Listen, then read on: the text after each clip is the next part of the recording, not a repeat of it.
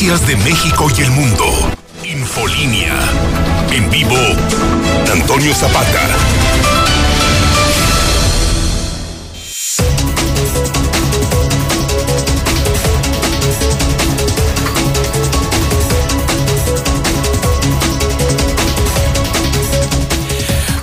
Noches, bienvenidos a Infolínea de la Noche. Mi nombre es Antonio Zapata, el reportero, y a continuación le tengo a usted las noticias más importantes ocurridas en Aguascalientes, en México y el mundo en las últimas horas.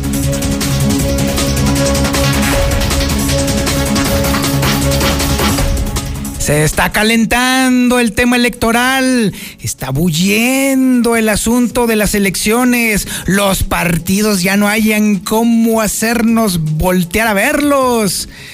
¿Y sabe qué? Promete, ¿eh? promete, la historia electoral empieza a ponerse bastante candente. Y déjeme decirle que, de entrada, nada más para el día de hoy, ahí le va el menú hackearon la página del Instituto Estatal Electoral, cosa que no sorprende, ¿eh? porque usualmente eh, las instancias gubernamentales o las instituciones eh, sociales y oficiales no le invierten mucho al tema de la seguridad cibernética, entonces es relativamente fácil hackear ese tipo de páginas. Bueno, pues el caso es que la página del Instituto Estatal Electoral fue hackeada y el Instituto Estatal Electoral la reparó bastante rápido y además también puso su versión oficial con respecto a lo que sucedió. Bueno, eso es por un lado, pero por otro lado, toma del de, la, de la página, es decir, toma de la sede de Morena. Sí, morenistas que no están de acuerdo con Morena toman Morena porque están enojados con Morena porque Morena no está haciendo lo que Morena quiere. Así, más o menos ese es el ambiente y el, el, el contexto justamente de Morena en Aguascalientes. Aunque esto suena a una especie de autosabotaje para hacerse notar. A mí me parece que es así este asunto. Pero bueno, mientras está sucediendo todo esto, Además, déjeme decirle que Eder Guzmán dice, asegura y rete asegura que no se baja del cuaco. Y es que déjeme decirle que en redes sociales la azonada justamente para bajar o tratar de bajar a Eder Guzmán está fuerte, ¿eh? La inversión que se está aplicando en términos económicos y en términos de recurso humano está fuerte, pero contra todo eso, Eder dice que Nelson Vargas, que él no se está bajando en ningún lugar. Eso es nada más por el lado del Morena, ¿eh? Del lado del PRI, pues déjeme decirle que aplazaron para el viernes la lista de candidatos plurinominales. Sí, los que sí van de entrada, los que sí van a ir de cajón, eso sí se los están guardando muy reservaditos y los conoceremos el mismísimo viernes. Los que sí ya van hacia las candidaturas para las diputaciones, las normales, las de los distritos, eso sí ya se dieron a conocer. Y bueno, ¿qué dice el empresariado sobre todo este relajo? Bueno, pues que es a ver si en esta ocasión los candidatos a lo que sea ya de perdido en esta elección que sean creativos y de entrada dicen ya chole con el tema del agua. Porque sí, efectivamente, en los últimos 30 años, el tema del agua ha sido un manoseo político que nunca ha resultado, porque al final siempre queda peor. Así que bueno, sí, yo creo que sí vale la pena unirse a esta propuesta del tema del agua y de decir, ya, o sea, prometan otras cosas, pero menos por el tema del agua. ¿Y sabe por qué? Porque hay algo que no se dice. El tema del agua es muy complicado. No tiene solución fácil y al final todos nos vamos a ir de espaldas cuando de veras paguemos la factura del agua. Porque ese es un tema completamente aparte. Cualquier promesa que le hago a cualquier político con respecto al tema del agua es falso, ¿eh? Porque la situación es muchísimo más grave de lo que en realidad cualquiera de nosotros siquiera quisiera pensar. Pero ese es otro tema, por supuesto. Oiga, en el tema de las vacunas, en el tema del coronavirus también tenemos lo nuestro. déjeme decirle que cuando ya íbamos tan bien, de pronto todo se pone mal. Volvió el caos en el proceso de vacunación Sí, otra vez fue un relajo que bueno, no le estaré contando, no yo, sino que se lo estará contando Marcela González. El PRD acusa que es un fracaso total la estrategia contra el coronavirus a nivel federal, estatal y municipal. Y bueno, nos brinca por supuesto porque obviamente el PRD, pues yo creo que está haciendo declaraciones de este tipo para que lo volteen a ver o lo volteemos a ver, porque se supone que van aliados justamente con el partido al que están criticando por el tema del coronavirus. Habrá que ver.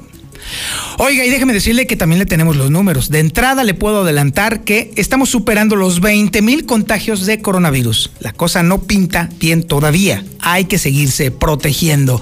Y bueno, por si todavía no tuviéramos suficiente con todo este guateque, Déjeme decirle que se está pronosticando una temporada de calor extremo con temperaturas superiores a los 30 grados. El fenómeno de la niña nos va a traer de la oreja, por lo menos aquí en Aguascalientes, que siempre padecemos un calor extremo y seco. También tenemos información policiaca, la más reciente, la más importante, y el avance lo tenemos con Alejandro Barroso. Adelante, adelante Alejandro, buenas noches. ¿Qué dijo? Eh, Exclusión y colapso de laboratorios para la fabricación de suplementos alimenticios se registró esta madrugada en San Ignacio 3. Además, le arrancan de las manos de la muerte a un sexagenario que intentó quitarse la vida al interior de un hotel. Afortunadamente fue rescatado. Y tras las rejas, violador, amancilló a su expareja y todo porque esta ya no quería estar con él. Pero los detalles, Toño, más adelante. Sí, si me dejas, y me das chance de decir las cosas bien, mi querido Alejandro, te puedo decir que nada más se me enrevesó tantito la lengua, pero no me dejas ni siquiera aclarar, mi estimado Alejandro. Ay, a mí se me atravesan las cosas bien entonces. Como hoy en la mañana, sí, pero eso ya lo platicaremos después y sobre todo cuando toque el tema de la nómina. También tenemos el avance nacional e internacional con Lula Reyes. Adelante, Lulita, buenas noches. Gracias, Toño, muy buenas noches. COVID-19 seguirá circulando por muchos años. Experto alerta por secuelas de COVID en mexicanos. Trabajadores mexicanos son vacunados contra COVID en Canadá. Muere profesora por hemorragia cerebral. Le aplicaron vacuna de AstraZeneca en España. En otra información, a nivel nacional, alista Campeche regreso voluntario a clases presenciales. Ernesto Cordero rechaza invitación para aspirar a Diputación Federal. México vive una de sus peores temporadas de incendios forestales en años. Eliminan cuatro nombres de huracanes por su paso mortal en el Atlántico. De esto y más hablaremos en detalle un poco más adelante, Toño. Muchísimas gracias, Lula Reyes. Estaremos al pendiente de tu reporte. Y también tenemos al Benjamín del deporte, al héroe de las Águilas del América, al nunca querido por el resto de la población mundial, el Zuli Guerrero. Adelante, Zuli, buenas noches. Qué bárbaro, señor Zapata. ¿Sabe qué diría? Pero muchas gracias. ¿eh? Ah, hoy ando con todo, mi querido Zuli. Sí, y no, donde me quieren más es en España, señor, donde ya le llaman a la América, al Real América. Ay, otra vez. Ándale, pues. Ese cuento ya es muy viejo, mi querido Zuli, pero bueno, ándale, pues. Sí, se no... apenas acaba de surgir, señor, pero No, te hacen falta notas, mi Zuli. Yo sé que la envidia lo corroe, señor, pero bueno, hijo, Ándale, pues. envidiame más. Bueno, comenzamos con la actividad de fútbol y es que el día de hoy fue miércoles de Champions, donde, bueno, pues el Atlético de Madrid quedó eliminado el equipo del Cholo Simeone, del mexicano Herrera, al caer ante el conjunto del Chelsea. Así es que, bueno, pues la escuadra de inglesa prácticamente está avanzando así a la ronda de cuartos de final. Además, en el otro compromiso, bueno, también el Bayern Múnich, sin muchos apuros, prácticamente se instaló en la siguiente fase al eliminar al la ya después vendrá pues el sorteo para elegir a los ocho clasificados y lo que será las rondas de cuartos de final. También, bueno, pues aunque usted no lo crea, el Piojo Herrera le aplaude a Solari pues la actuación, los resultados que ha tenido con el conjunto americanista. Además, también pues en Chivas les dieron vacaciones, dicen que como si se las merecieran, bueno, pues hasta lunes estarán regresando a la actividad. Y también mañana, a través de Star TV, la selección mexicana sub-23 estará enfrentando su primer duelo de este preolímpico allá en, tierras calicienses al enfrentar a República Dominicana. Obviamente duelo que tendremos a través de Star TV. Así es que de esto y mucho más, señor Zapata, más adelante. Muchísimas gracias, mi estimado Zuli. Este es el menú informativo que le tenemos el día de hoy, miércoles 17 de marzo del 2021 y la sintonía es la correcta, el 91.3 de FM en el centro de la República Mexicana, el canal 149 del sistema satelital Star TV en cadena nacional y las redes sociales más importantes de Aguascalientes. En Facebook, La Mexicana Aguascalientes. En YouTube, La Mexicana TV. Recuerde picarle la campanita para que le avise de nuestros programas en vivo y por supuesto también las cuentas de Twitter más importantes de Aguascalientes. La de José Luis Morales, arroba JLM Noticias. La de Lucero Álvarez, arroba guion bajo Lucero Álvarez. Y la de un servidor, arroba el reportero. Esto es Infolínea de la Noche.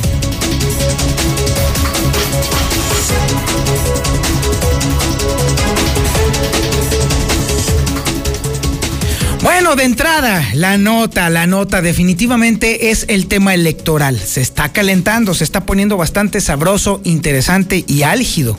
Por si fuera poco, déjeme decirle que ya está empezando a ver por ahí cosas raras y tenebrosas. Y la primera de todas, definitivamente, y la que tenemos que darle cuenta rápidamente, es justamente que el día de hoy, la página web, sí, la página de internet del Instituto Estatal Electoral fue hackeada. Sí, Normalmente suceden este tipo de cosas con las páginas que están relacionadas con la actividad social, gubernamental y de instituciones. Primero, porque obviamente son las más visibles. Y segundo, porque son las que menos le invierten al tema de seguridad informática. Así pues, duró algunos minutos la página del Instituto Estatal Electoral caída o con unos mensajes ahí medio raros, fueron eliminados rápidamente y luego después el Instituto Estatal Electoral salió a aclarar el asunto, aunque bueno, ¿qué tanto se puede aclarar el tema? Además, hubo toma del edificio de Morena el día de hoy. Ayer se manifestaron en contra de lo que fuera allá en el Instituto Estatal Electoral contra Morena. Sí, Morena quejándose de Morena porque Morena está haciendo cosas que no debería de hacer Morena. Y bueno, el turno matutino de Morena peleándose con el turno vespertino de Morena y así sucesivamente. Total que el chiste es quejarse de lo que sea, pero hay que quejarse. Y también le tenemos la historia, por supuesto, de que Eder Guzmán dice, aclara y reitera que él no se está bajando del cuaco en ningún momento. Todas estas historias las tiene compiladas Lucero Álvarez. Adelante, Lucero. Buenas noches. Gracias, Toño. Comenzamos con la información respecto a lo que ocurrió en el Instituto Estatal Electoral. Este hackeo a su plataforma oficial que comenzó ayer cerca de las nueve de la noche y que podríamos confirmar que en este momento sigue todavía caída esta plataforma. Incluso los trabajadores del Instituto Electoral están trabajando en el restablecimiento, pero hasta ahora sigue sin funcionar. Sin embargo, el consejero presidente Fernando Landeros dio a conocer que no hay información que se ponga en peligro, porque solamente se trata de su plataforma web, que lo único que difunde es información propia del proceso electoral, pero que no hay información sensible que corra peligro. Posiblemente en las próximas horas continúe fuera de servicio la página del, Internet. Eh, en tercer punto, comentarles que eh, pues toda la información está salvaguardada. La página del instituto es meramente informativa, ustedes la conocen perfectamente bien.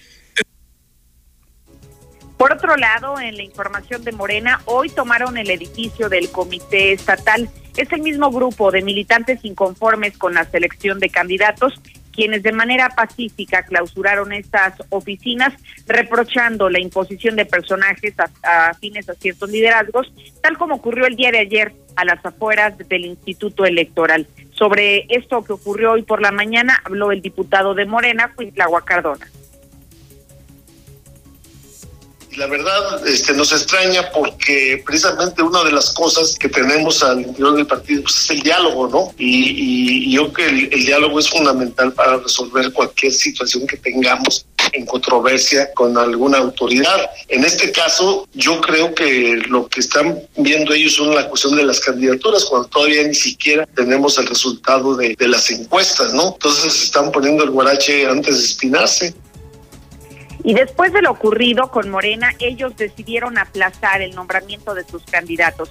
Fue la Comisión Nacional de Elecciones quien determinó posponer hasta el próximo sábado 20 de marzo la fecha en la que darán a conocer los nombres de sus candidatos oficiales a diputados locales y alcaldías, exactamente el mismo día en el que van a concluir los registros ante el órgano electoral. Y por su parte, a Eder Guzmán, quien es en este momento aún aspirante a la alcaldía de Aguascalientes, aseguró que él no se baja de la contienda a pesar de que el día de ayer se este, intentó hacer el registro de candidatos y que hasta ahora también se desconoce cuáles son los resultados de las encuestas. Él sigue puesto en búsqueda justamente de ser el abanderado de Morena a la alcaldía capitalina. Yo sigo firme con mi intención de aspirar a ser el abanderado de Morena a la alcaldía de Aguascalientes. No me he bajado, no me he rajado y no lo voy a hacer porque creo que me asiste la sociedad, me asiste la razón, me asiste la justicia y sigo puesto y firme esperando el resultado de la Comisión Nacional de Elecciones. Espero de todo corazón que sea una encuesta limpia, transparente y que no vaya a ser una encuesta que esté dirigida y que los muestreos sean muy pocos, ¿no? Estamos hablando de que Aguascalientes tiene una población muy grande como para que únicamente se defina a través de 50 muestreos, que así le llaman en las encuestas. Es mi reporte para el auditorio. Muchísimas gracias, Lucero Álvarez. Pero déjeme decirle que el Partido Revolucionario Institucional también tiene lo suyo. El reporte de Héctor García es más que elocuente. Adelante, Héctor. Buenas noches. ¿Qué tal? Muy buenas noches. Pues aplaza el PRI hasta el viernes su lista de candidatos eh, plurinominales. Sin embargo, se adelanta que, pues, eh, por parte del recién nombrado presidente Antonio Lugo Morales, que será una decisión que tomará directamente el Comité Ejecutivo Nacional y no el estatal, ratificando, sin embargo, sus candidaturas a alcaldes y diputaciones, que por cierto ya también en esta parte fue registrado el día de hoy. Estamos trabajando en ello. Todavía no se Yo creo que eso sería hasta el, hasta el viernes, o el sábado mismo, porque bueno, ahí el Comité Nacional está auscultando, está revisando las propuestas que se vayan a hacer y en cuanto las tengamos, por supuesto que las daremos a conocer. Sin embargo, también pues señalan ellos están listos ya para entrarle a la contienda. Hasta aquí con mi reporte y muy buenas noches. Muchísimas gracias, mi estimado Héctor. Y bueno, el Consejo Coordinador Empresarial está pidiéndole peras al olmo peras al olmo, así definitivamente. Sí, está pidiéndole creatividad a los políticos, está pidiéndole creatividad a los equipos de campaña de los políticos. Híjole, francamente, lo veo sumamente complicado, sumamente difícil. Pedirle a un político que aplique la creatividad y que haga sugerencias o propuestas fuera de la caja es, híjole, ¿cómo le podré decir? Pedirle un Chucho que le platique sobre su experiencia. Pero bueno, hay que ver, a ver si esta solicitud prende en alguno o en alguno de ellos. Marcela González tiene el reporte. Marcela, buenas noches. Buenas noches, Toño. Buenas noches, auditorio de la Mexicana. Pues dicen que lo que se muere al último es la esperanza. Y en el caso de los empresarios, no han perdido precisamente la esperanza en que se tengan campañas de altura. Y a través del presidente del Consejo Coordinador Empresarial de Aguascalientes, Raúl González Alonso, se está haciendo un llamado a los candidatos por los distintos institutos políticos a que sean creativos al momento de presentar sus propuestas, que no prometan lo que no van a cumplir y que no prometan lo de siempre. Y es que hay temas, dijo el empresario, que ya están más que trillados, como es el asunto del agua potable. Reconoció que ha habido fallas en el servicio, sin embargo dijo que hay otras cuestiones que molestan mucho a la ciudadanía. Por ejemplo, señaló por mencionar algunas, las condiciones en que se encuentran los pavimentos de las vialidades. Así es que dijo que se trata de echarle un poquito de cabeza, de, hacer un análisis a detalle de lo que necesita realmente la ciudadanía y que en base a ello se elaboren las propuestas. que busquen cómo hacer eh, llegar las eh, propuestas que ellos tienen, pero sobre todo que escuchen a la sociedad.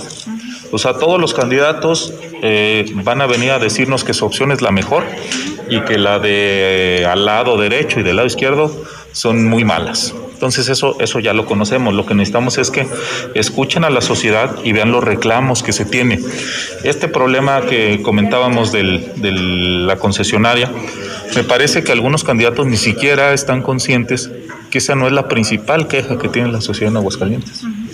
El estado en el que se encuentran las vialidades es una queja mucho más sentida eh, y en muy pocas ocasiones vemos propuestas en ese sentido.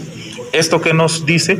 Pues que se van al discurso fácil, yéndose contra eh, pues una empresa privada que si bien tiene sus áreas eh, eh, de mejora, me parece que esta recurrencia de atacarla pues en, en repetidas ocasiones, pues ya no tiene...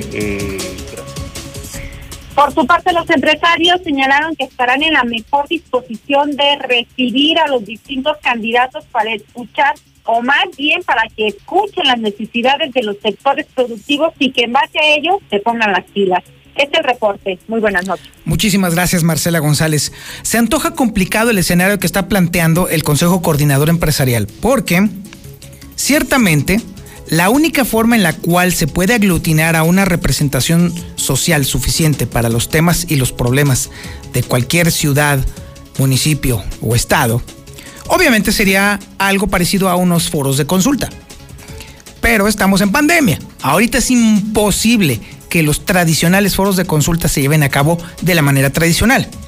Entonces el candidato o candidata que prefiera o se refiera justamente a poder aglutinar el tema o eh, eh, las propuestas ciudadanas o las quejas ciudadanas, tendría que hacerlo de una manera muy eficiente de forma digital. El asunto radica en que el alcance de la infraestructura digital para la ciudadanía es sumamente limitado.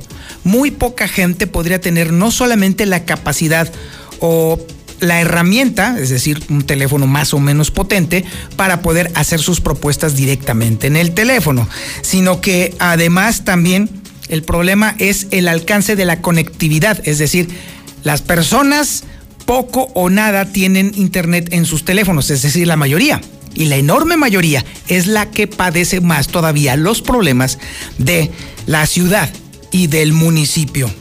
¿Cómo le podrían hacer entonces para recabar la queja ciudadana?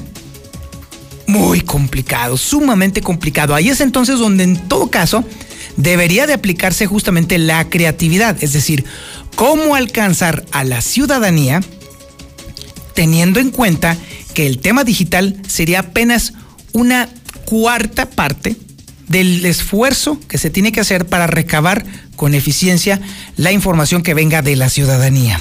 Pero el tiempo apremia. Y las campañas, pues obviamente, pasan, pero de volada. Está canijo. El candidato o candidata que logre resolver este asunto y recabe la suficiente información, ah, entonces definitiva y claramente sí tiene por lo menos un poco de agua en el tinaco. Vamos a un corte publicitario y regresamos. Esto es Infolínea de la Noche. Infolinia. Infolinia. Pues déjeme decirle que el dólar sigue para abajo. Sí, y vaya que estuvo fuerte la caída del día de hoy, fue de 0.56%. Así pues, el dólar se compró en 20 pesos con 17 centavos y se vendió en 20 pesos con 67 centavos en promedio en casas de cambio. Y déjeme decirle también que esto sucedió luego de que la Fed el día de hoy diera a conocer que no hay cambios en su política monetaria, así que déjeme decirle que el dinero ahorita está bastante barato, sobre todo en tema de préstamos, así que eso fue lo que mantiene al dólar todavía cada vez más débil, pero insisto, esto no va a durar más allá de esta semana. La mexicana. Oiga, antes de comenzar con el tema COVID, déjeme decirle que ahorita que le estábamos tirando feo a los políticos, de vez en cuando de pronto salen con cosas interesantes. Déjeme decir que el día de hoy los diputados aprobaron perseguir de oficio la violencia familiar.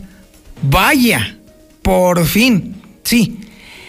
La reforma plantea que se puede actuar penalmente en contra del agresor mediante una denuncia de un tercero sin requerir de la acción por parte de uno o de los perjudicados. Sí, es decir, si un vecino denuncia a alguien por, por maltratar a su familia, aunque no esté relacionado con la familia, entonces se puede constituir el delito y se persigue de oficio. Esto obedece a la reforma al artículo 343 bis del Código Penal Federal. Pasó ya al Senado de la República para su revisión y de comprobarse la violencia familiar, se impondrá al agresor de seis meses a cuatro años de prisión, perderá el derecho de pensión alimenticia y será sujeto a tratamiento psicológico.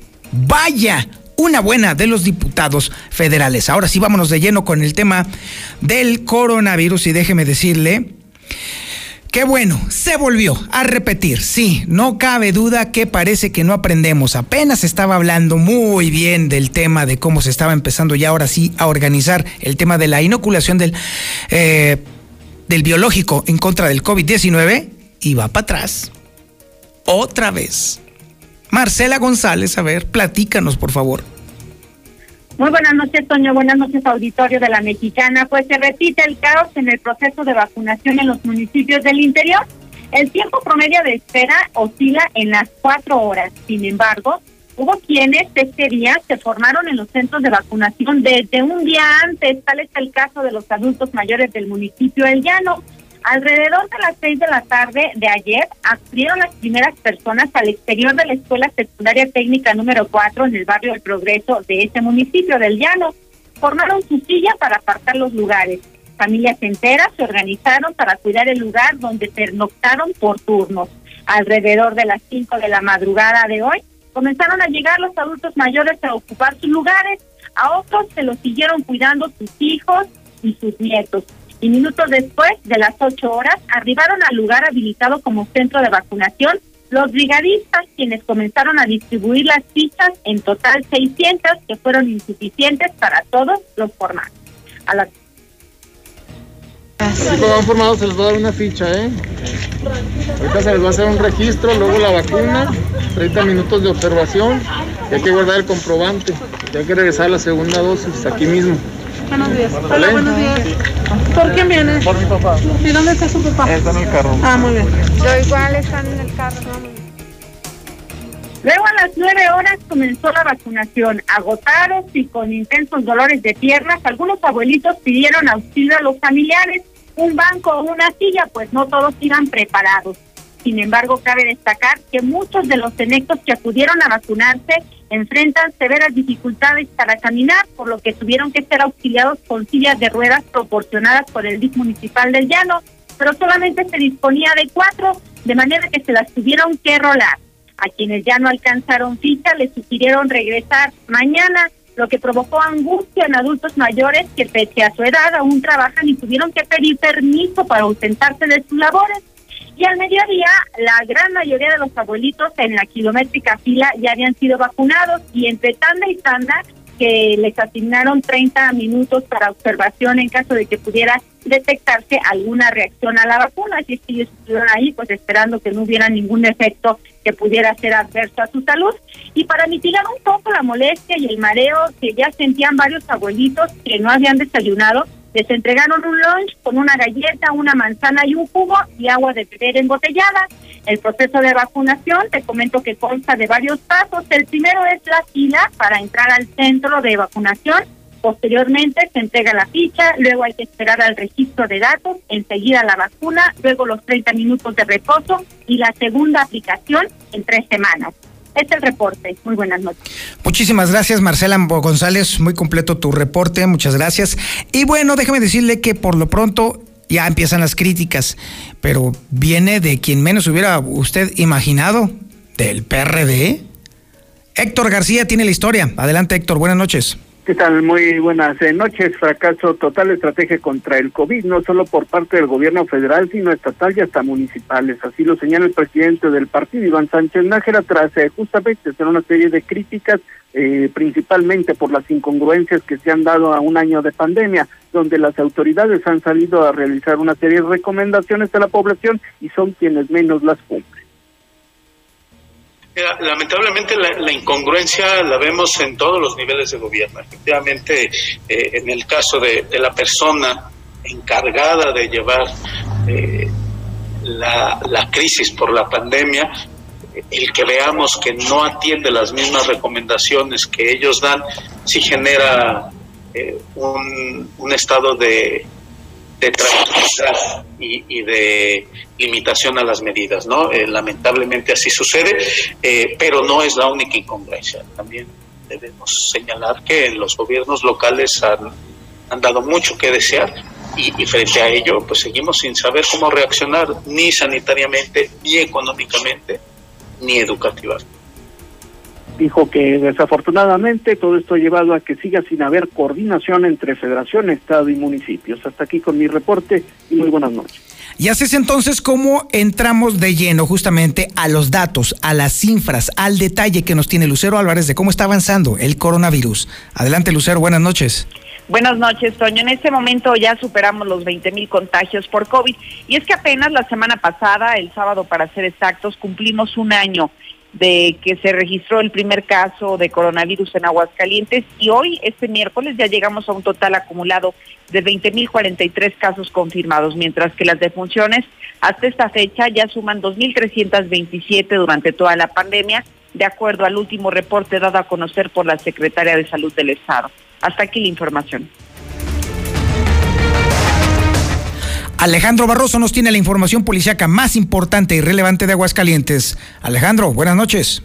¿Qué tal, Toño? Muy buenas noches. Y de esos 2.327 que informaba Lucero Álvarez hace un momento, sale uno más y es que en este momento se está reportando una persona sin vida al exterior de lo que es el Hospital General de Zona número uno, pero este está a bordo de un vehículo motivo por el cual pues se alertó a los servicios de emergencia, pero al confirmar que era una muerte por COVID, no hay delito que perseguir ni carpeta de investigación por la cual abrirse, por lo que bueno, ya en este momento te confirmo, hay una persona más, convirtiéndose así en lo que dicen las cifras, en el 2328, ya que esta persona pues desgraciadamente perdió la existencia.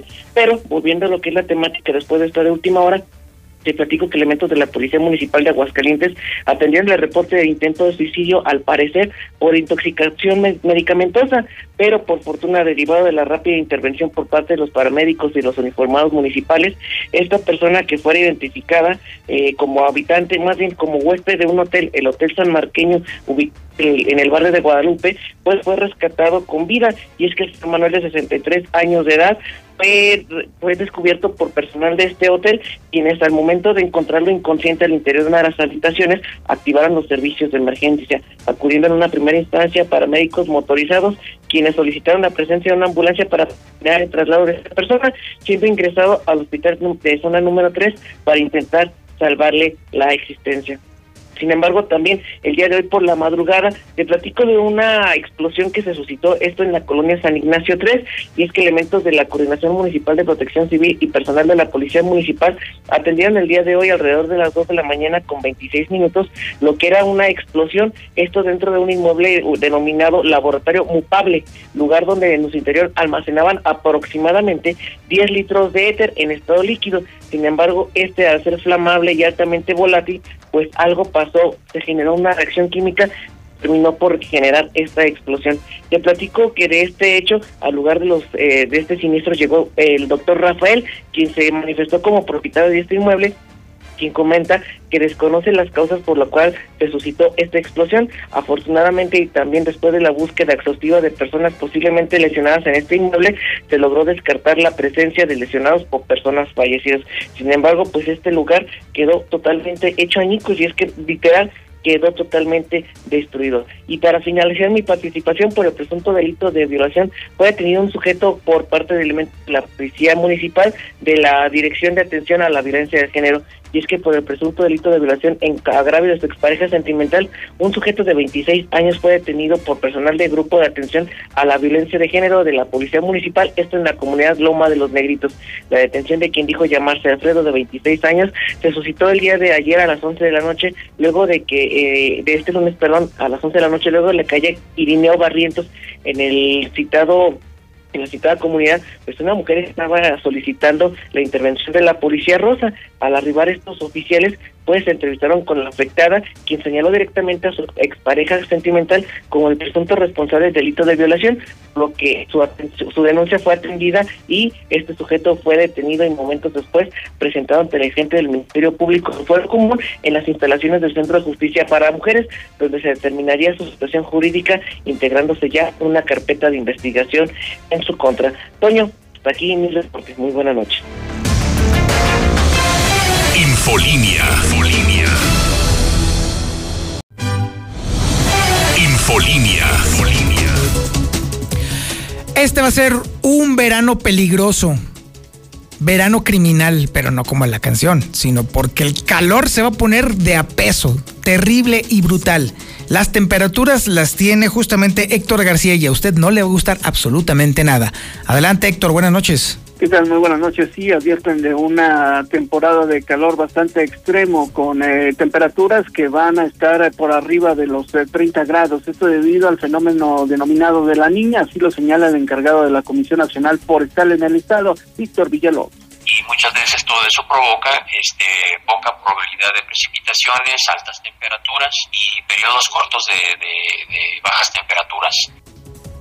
De esta manera adelanta una temporada de calor bastante extremo. Hasta aquí con mi reporte y muy buenas noches. Y ahora nos vamos al reporte nacional con Lula Reyes. Adelante Lula, buenas noches. Muchas gracias, Toño. Muy buenas noches.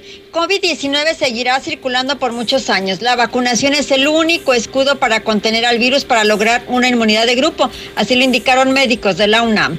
Experto alerta por secuelas de COVID en mexicanos. El doctor Gustavo Laiz de la Facultad de Medicina de la UNAM señaló que son cuatro órganos de choque en las cuales son visibles las secuelas causadas por el COVID-19. Trabajadores mexicanos son vacunados contra COVID en Canadá. Autoridades detallaron que los trabajadores agrícolas mexicanos fueron vacunados contra COVID en la Columbia Británica. Muere profesora por hemorragia cerebral. Le aplicaron vacuna AstraZeneca. En España, una profesora de 43 años de edad murió luego de recibir la vacuna contra el COVID de la farmacéutica AstraZeneca. Los hechos ocurrieron en la ciudad de Marbella cuando la mujer, profesora en una escuela local, acudió a aplicarse la vacuna COVID sin pensar que luego de unos días comenzaría a sentirse mal hasta que registró una hemorragia cerebral. En otra información, alista Campeche regreso voluntario a clases presenciales. Campeche iniciará en abril una prueba piloto para la reanudación de actividades escolares en 137 primarias multigrado de comunidades rurales. Ernesto Cordero rechaza invitación para aspirar a Diputación Federal. Ernesto Cordero dio a conocer que fue invitado por redes sociales progresistas para aspirar a una Diputación Federal. Rechazó la oferta. México vive una de sus peores temporadas de incendios forestales en años. CONAFOR afirmó que los incendios forestales han afectado un total de 29.559 hectáreas. Esta es la tercera superficie más extensa en una década. Eliminan cuatro nombres de huracanes por su paso mortal en el Atlántico. Dorian, Laura, ETA e IOTA no podrán ser nombres de huracanes luego de que el Comité de Huracanes de la Organización Meteorológica Mundial anunciara que retira de la lista para denominar los ciclones tropicales del Atlántico estos nombres debido a la estela de muerte y destrucción que dejaron a su paso cuando fueron usados. Hasta aquí mi reporte. Muy buenas noches. Y nos vamos rapidísimo con el reporte deportivo del Zuli Guerrero. Adelante, Zuli. Buenas noches. Muchas gracias, señor Zapata, amigo. Escucha, muy buenas noches. Comenzamos con la actividad de fútbol y es que fue miércoles de Champions el día de hoy, donde, bueno, pues el Bayern Múnich venció dos goles por uno al Lazio, con marcador global de seis por dos, sí, seis por dos, prácticamente una goleada teutona.